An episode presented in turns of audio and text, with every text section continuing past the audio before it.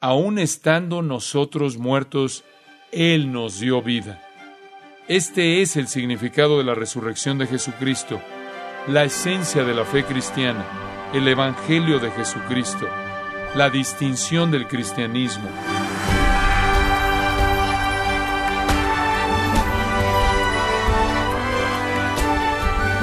Bienvenido a esta edición de Gracia a vosotros con el pastor John MacArthur.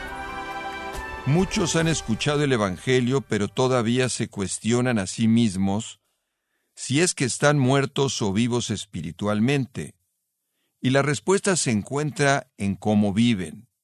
¿Cuál es la diferencia fundamental entre la manera en que viven los que aman a Cristo y los que no le aman? El día de hoy John MacArthur examina las características de los que han sido salvados y los compara con los que aún están espiritualmente muertos. Esto es parte de la serie titulada El Evangelio según Pablo, aquí en gracia a vosotros.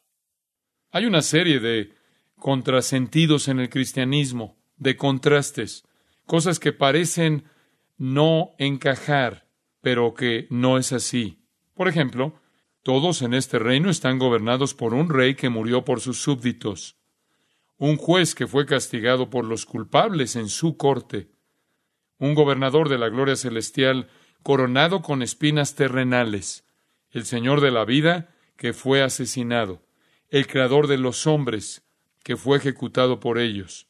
Y las paradojas culminan en un rey muerto que resucita la vida.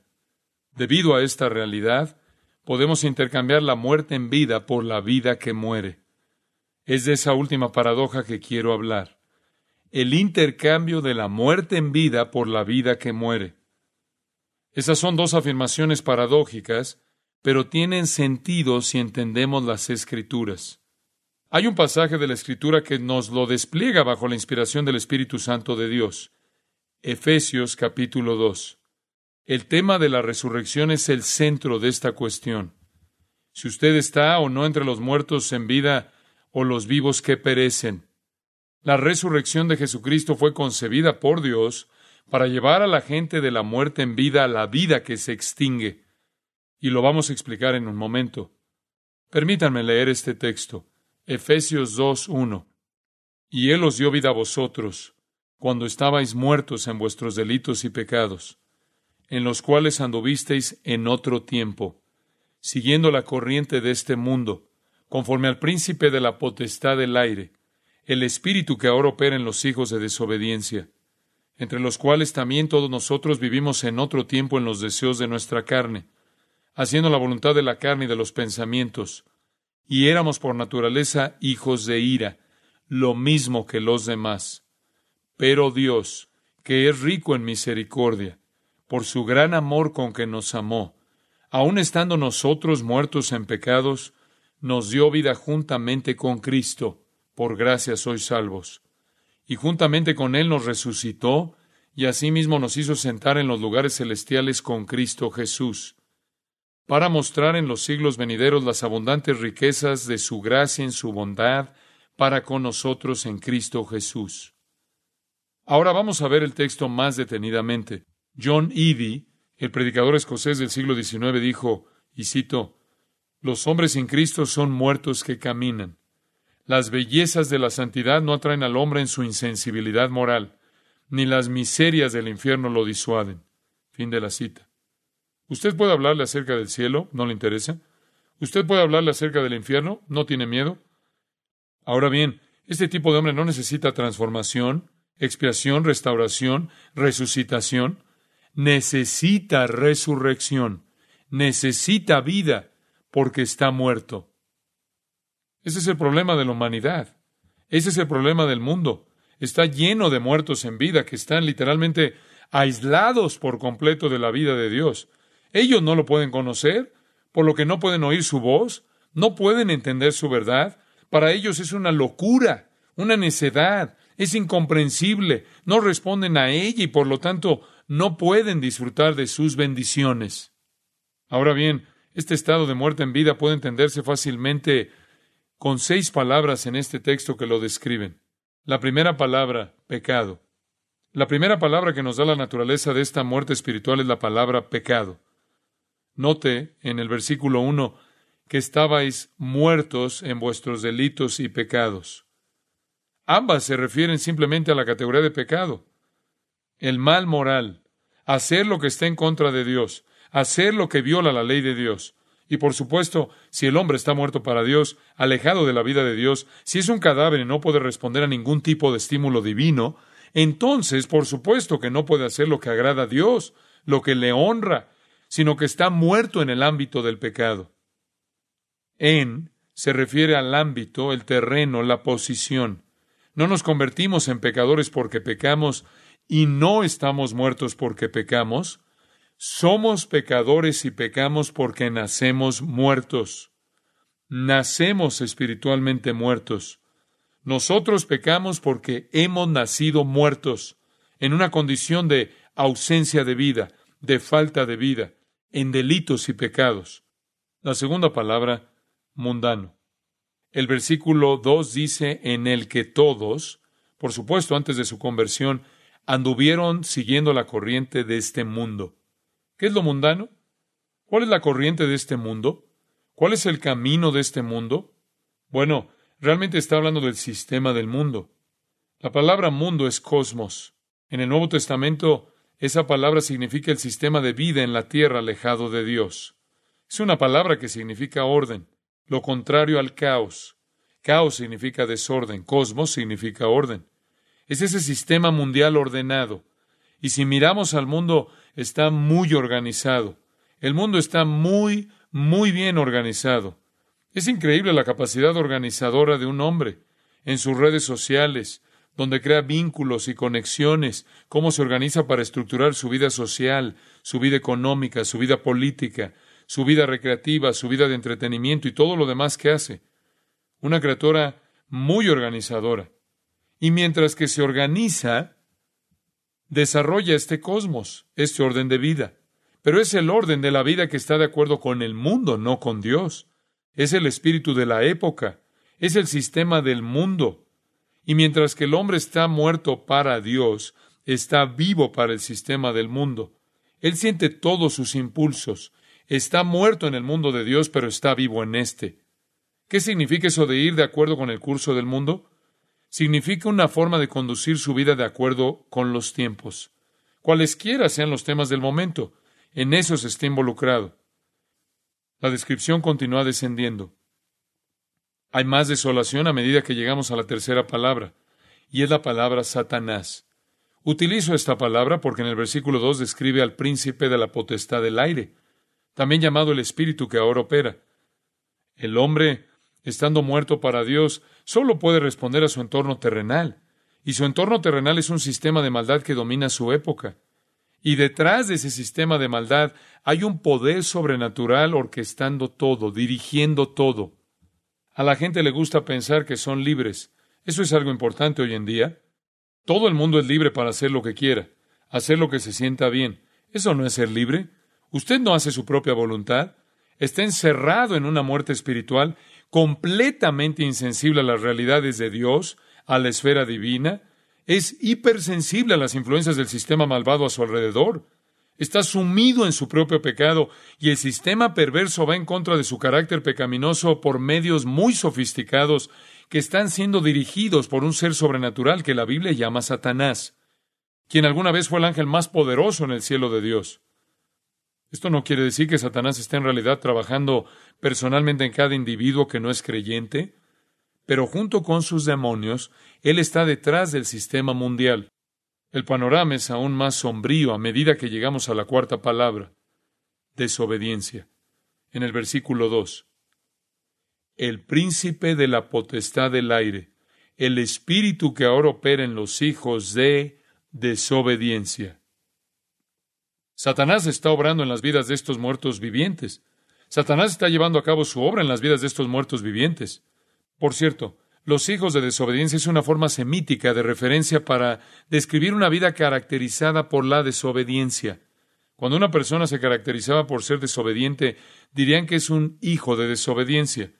En el Antiguo Testamento, si era particularmente malo, ellos dirían que era un hijo de la maldad o un hijo de Belial que es el antiguo nombre de Satanás. Naturalmente, la gente separada de Dios, cubierta en pecado, susceptible a todas las influencias de un sistema orquestado, dirigido y energizado por Satanás, va a desobedecer a Dios. Eso es obvio. No pueden obedecer a Dios. Satanás odia todo lo que Dios desea y Satanás nutre al sistema del mundo y a todo este odio hacia Dios. Y puesto que la gente cree todo lo que el mundo está vendiendo, se involucran en actividades que Dios odia, anti Dios, anticristo. Cuando la Biblia dice que ellos son hijos de desobediencia, no es un problema pequeño. Simplemente dice que se caracterizan por ser contra Dios, desobedientes. Satanás se opone a todo lo que Dios desea que los hombres hagan. Su objetivo es conducir a los pecadores a desafiar a Dios en cada momento posible. De manera frontal, con perversidad desmedida o con su religión hipócrita que es falsa. Satanás trabaja para lograr que los hombres desafíen a Dios. Esta es la condición de los muertos vivos. Yendo aún más profundo en su descripción de la depravación humana, llegamos a una quinta palabra, lujuria. Versículo 3. Soleamos vivir en los deseos de nuestra carne, haciendo la voluntad de la carne y de la mente. Si usted está muerto a Dios, no puede responderle. Tal como un cadáver no puede responder a un estímulo físico. Usted está literalmente enterrado en la injusticia está bajo la influencia continua del sistema perverso del mundo que le rodea, hábilmente energizado y dirigido por Satanás, de modo que usted vive en un patrón constante de desobediencia a lo que le agrada a Dios. Y detrás de todo esto está la motivación personal que lo dirige, que es la lujuria. Usted hace lo que su cuerpo mente deseen. Eso es lo que está diciendo. Puede ser que algunas personas mantengan las dos en una especie de equilibrio. Algunas personas satisfacen algunas de sus pasiones carnales y cumplen algunas de sus pasiones intelectuales al mismo tiempo. Algunas caen en el lado de la mente y se pierden en lo académico o se pierden en las ideas, en las ideas falsas de la religión falsa, y algunas caen por completo del lado de las pasiones corporales y se pierden en la perversión sexual. En cualquier caso, sea cual fuere el alcance, sea cual fuere el área, esas son las áreas en las que opera la lujuria. Sin la ley de Dios que conmueva su corazón, sin la voluntad de Dios que lo estremezca, sin ser capaz de entender a Dios, usted se convierte entonces en el Dios de su universo, el centro de su mundo, y lo que le importa es lo que usted quiere, lo que su cuerpo pida, lo que su mente exija. La última y sexta palabra nos dice dónde termina esto es la palabra ira. Versículo 3. Éramos por naturaleza hijos de ira. Ahí es donde todo concluye. Están tan asociados con la ira que puede decirse que son hijos de la ira, tal como fueron llamados hijos de desobediencia. Es una, es su naturaleza ser destruidos. Nacen para ser condenados. Es por eso que los llamamos los muertos vivientes. Ahora están muertos y entrarán en la muerte eterna, que es otra palabra para infierno, que es sufrimiento consciente, una especie de muerte aterradora que es una separación permanente de la vida de Dios, nacido para ser condenado. De hecho, en Juan 3:18 Jesús dijo que ya han sido condenados. Así describe los muertos en vida. De ese modo son todas las personas. Todos llegamos al mundo de esa manera. Y lo que los muertos necesitan es resurrección. Y eso nos lleva a la siguiente sección, de manera magnífica, a partir del versículo 4. Brevemente quiero que lo vean. El versículo 4. Aquí está la vida que muere. Primero fue la muerte en vida. Aquí la vida está muriendo. Pero Dios tenía que ser iniciada por Dios, porque los muertos no pueden resucitarse, ni siquiera podemos responder. Tenía que ser algo fuera de nosotros y así fue. Pero Dios, que es rico en misericordia por su gran amor con que nos amó, aun estando nosotros muertos en pecados, nos dio vida. Versículo 6. Y nos resucitó. Seis palabras clave definen esta vida, así como seis palabras clave definen la muerte. La palabra número uno es misericordia. Versículo 4. Pero Dios, que es rico en misericordia. ¿Qué es la misericordia? Definida simplemente, la misericordia no es dar a los pecadores lo que se merecen, aplacando lo que debería venir. De hecho, en el Salmo 103.10 hay una excelente definición. Dice, no ha hecho con nosotros conforme a nuestras iniquidades, ni nos ha pagado conforme a nuestros pecados. La misericordia habla de lo que Dios no nos hace, aunque lo merezcamos. Merecemos ser castigados, ser juzgados, merecemos ser condenados, ser enviados al infierno.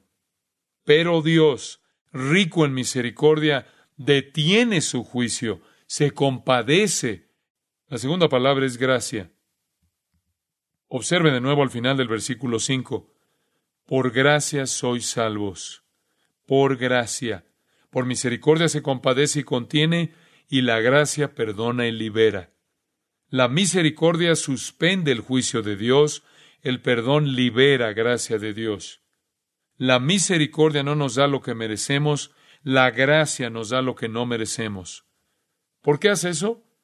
Esa es la tercera palabra. ¿Por qué hace eso? Bueno, no es por nada de nosotros. Somos lo contrario de todo lo atractivo para Él. Dios tiene ojos puros y no puede ver el mal, no puede ver el agravio.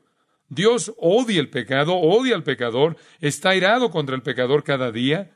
Dios no tiene pecado en su presencia, aborrece la iniquidad. La Escritura nos dice todo esto. Y, sin embargo, Dios acude a los pecadores con misericordia, que detiene el juicio, y gracia que libera el perdón.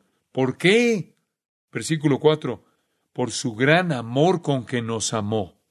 Se trata de un amor que está más allá de nuestra comprensión. Sabemos del amor en nuestra vida.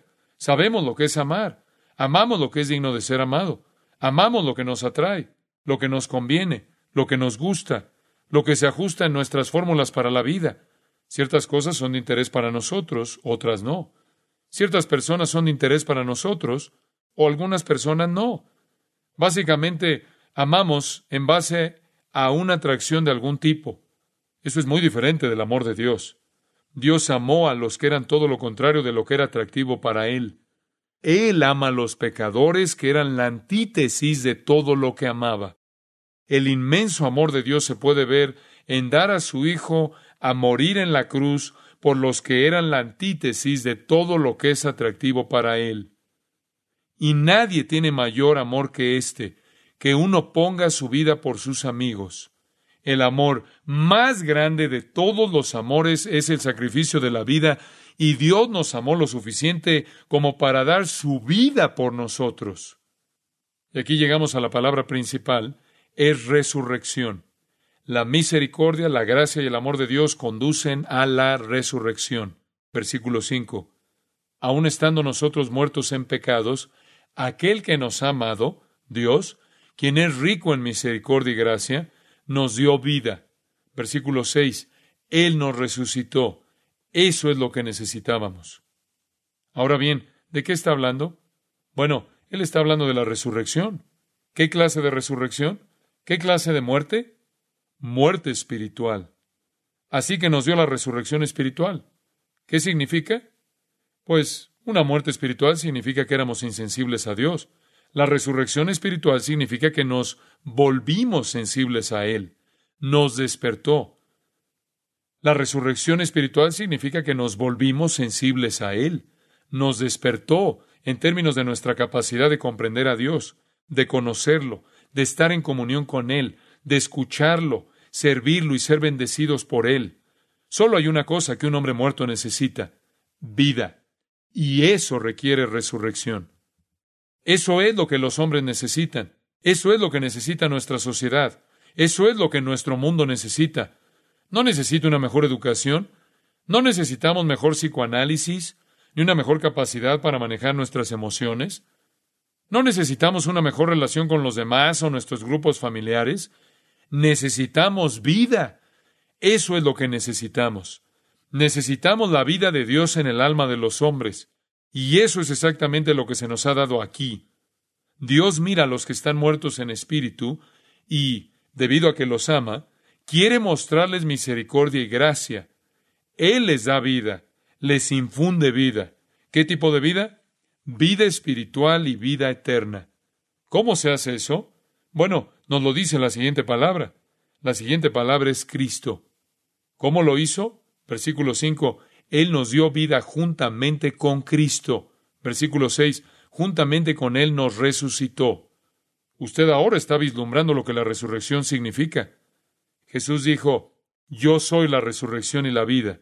El que cree en mí, aunque esté muerto, vivirá. Juan 11, 25. ¿Qué está diciendo? Bueno, lo que la Escritura dice es que Jesús no solo murió por nuestros pecados, sino que resucitó para darnos vida. La asombrosa verdad del Evangelio es que los pecadores estaban muertos en sus delitos y pecados, y como tal éramos objetos de la ira de Dios que aquí se llama hijos de ira. Pero Dios tomó su ira, la desvió lejos de los pecadores y la derramó sobre Cristo en la cruz, quien murió bajo la ira de Dios, sufrió la ira por nosotros. Luego fue a la tumba y resucitó del sepulcro por nosotros. Su muerte fue aplicada a nosotros. Su resurrección se aplica a nosotros. Junto a Cristo, eso es lo que significa, junto con Él. Hay una sexta palabra, celestiales. Versículo 6. Juntamente con Él nos resucitó y asimismo nos hizo sentar en los lugares celestiales con Cristo Jesús. ¿Qué sucedió después de nuestra resurrección? Escuche cuidadosamente. Está muy claro. Cuando fuimos levantados de entre los muertos por el poder de la resurrección de Cristo, fuimos sentados en los lugares celestiales. Fuimos literalmente levantados. ¿Qué significa eso? Bueno, simplemente significa que de repente estuvimos vivos para Dios. Los cielos es la esfera en la que vive Dios. Es el reino de la presencia de Dios. Cobramos vida para Dios. Hasta ahora habíamos estado muertos para Él. De repente conocimos a Dios. De repente comprendimos quién era. De repente le amamos. De repente deseamos servirle y conocerle, tener comunión con Él y adorarle y alabarle. Y de repente su palabra tuvo sentido para nosotros y anhelamos hacer su voluntad y seguir su camino, cumplir con su propósito y traer honor a su nombre. De repente nos sobrevino todo el mundo de la realidad espiritual y por primera vez empezamos a amar lo que era puro y único, justo y bueno, y por primera vez pusimos nuestro afecto en las cosas que estaban arriba y no en las de la tierra. Y por primera vez empezamos a luchar contra la carne y a batallar contra los deseos de la mente. Y empezamos a luchar contra influencias impuestas por el mundo alrededor nuestro porque tenemos una agenda nueva, celestial, y empezamos a luchar contra influencias impuestas por el mundo alrededor nuestro porque tenemos objetivos nuevos, celestiales, y tuvimos un nuevo poder, una nueva voluntad, una nueva vida, una nueva disposición y una nueva dirección. Esos son los lugares celestiales. Él nos llevó y nos sentó en medio de ese contexto en el que ahora tenemos vida celestial y la tendremos para siempre. Dios no solo nos resucitó dejándonos para que anduviéramos por el cementerio, él nos levantó un mundo completamente distinto. Por supuesto, la carne está ahí, los deseos están ahí, el mundo está ahí, Satanás está ahí, la batalla está ahí, pero entendemos la batalla y entendemos la alternativa y también entendemos la voluntad de Dios y la gloria de Dios y el propósito de Dios y todo es fresco, vívido, hermoso y claro para nosotros. Esa es la diferencia entre los muertos en vida y los vivos que están muriendo. Esa es la diferencia entre existir muertos en vida y una vida que agoniza. Estamos muriendo físicamente, pero estamos vivos espiritualmente y eso será para siempre. La última cuestión es responder a la pregunta crucial ¿cómo pasar de una a la otra? ¿Cómo puedo dejar de estar entre los muertos vivientes y llegar a estar entre los vivos que están muriendo? La respuesta, versículos 8 y 9, el resumen de todo. Esta es la respuesta. ¿Cómo es posible? Porque por gracia hemos pasado por eso, sí, pero ¿cómo ocurre? Por medio de la fe. Porque por gracia hemos pasado por eso, sí, pero ¿cómo ocurre? Por medio de la fe. Y esto no de vosotros. No es un trabajo, una obra, un acto que usted hace, pues es don de Dios. No es por obras para que nadie se gloríe. No hay lugar para el esfuerzo propio, para jactarse, para la autocomplacencia, el logro humano, no es por obras. Dice que es por medio de la fe. Entonces, ¿qué es eso? ¿Qué quiere decir por medio de la fe? Le daré una definición sencilla de la fe. La fe es una convicción dada por Dios de que la promesa de la vida de resurrección, el perdón de los pecados y el cielo eterno por medio de Jesucristo es cierta. ¿Lo ha entendido? La fe es la convicción provista por Dios de que la promesa de la vida de resurrección, el perdón de los pecados y el cielo eterno por medio de Jesucristo es cierta. Y esa convicción impulsa la voluntad de pedir a Dios por ese regalo. Esa es la fe salvadora, la convicción de que es verdad, que infunde la voluntad de pedir a Dios por ese regalo. El hecho de la resurrección es indiscutible. Jesús resucitó de entre los muertos. La evidencia establece creer en ese evento, en ese acontecimiento y en esa persona. Asimismo, los hechos del Evangelio son verdaderos. En Cristo hay resurrección de la muerte espiritual, el perdón total de los pecados y la promesa del cielo eterno. Ore a Dios para que Él otorgue esa convicción, para que actúe en su voluntad de simplemente pedirle ese don.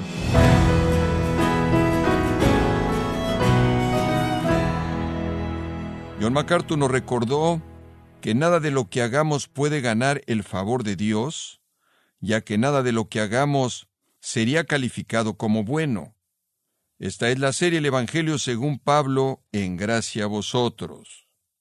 Y quiero recordarle, estimado oyente, que tenemos a su disposición el libro Comentario MacArthur del Nuevo Testamento, en el libro de Romanos, escrito por John MacArthur, en donde nos enseña las buenas nuevas del Evangelio, la seguridad de los creyentes y la trágica incredulidad de Israel. Y también le comento que puede descargar todos los sermones de esta serie El Evangelio según Pablo, así como todos aquellos que he escuchado en días, semanas o meses anteriores, animándole también a leer artículos relevantes en nuestra sección de blogs en gracia.org. Si tiene alguna pregunta o desea conocer más de nuestro ministerio, como son todos los libros del pastor John MacArthur en español, o los sermones en CD que también usted puede adquirir, Escríbanos y por favor mencione la estación de radio por medio de la cual usted nos escucha en gracia a vosotros. Es importante conocer no solo el país y ciudad de donde usted nos escucha, sino también la radio. Para quienes contactan nuestro ministerio por primera vez, pueden solicitar una copia del mensaje de promoción sin costo alguno, un mensaje por oyente únicamente. Si usted vive en los Estados Unidos o Puerto Rico, escríbanos a Gracia Vosotros, P.O. Box 4000, Panorama City, California 91412. O puede escribirnos a través del siguiente correo electrónico radio arroba gracia.org. Queremos agradecerle su tiempo y sintonía en nombre de John MacArthur y del personal de este organismo e invitarle para que nos acompañe en la próxima edición y así juntos continuar desatando la verdad de Dios un versículo a la vez en gracia a vosotros.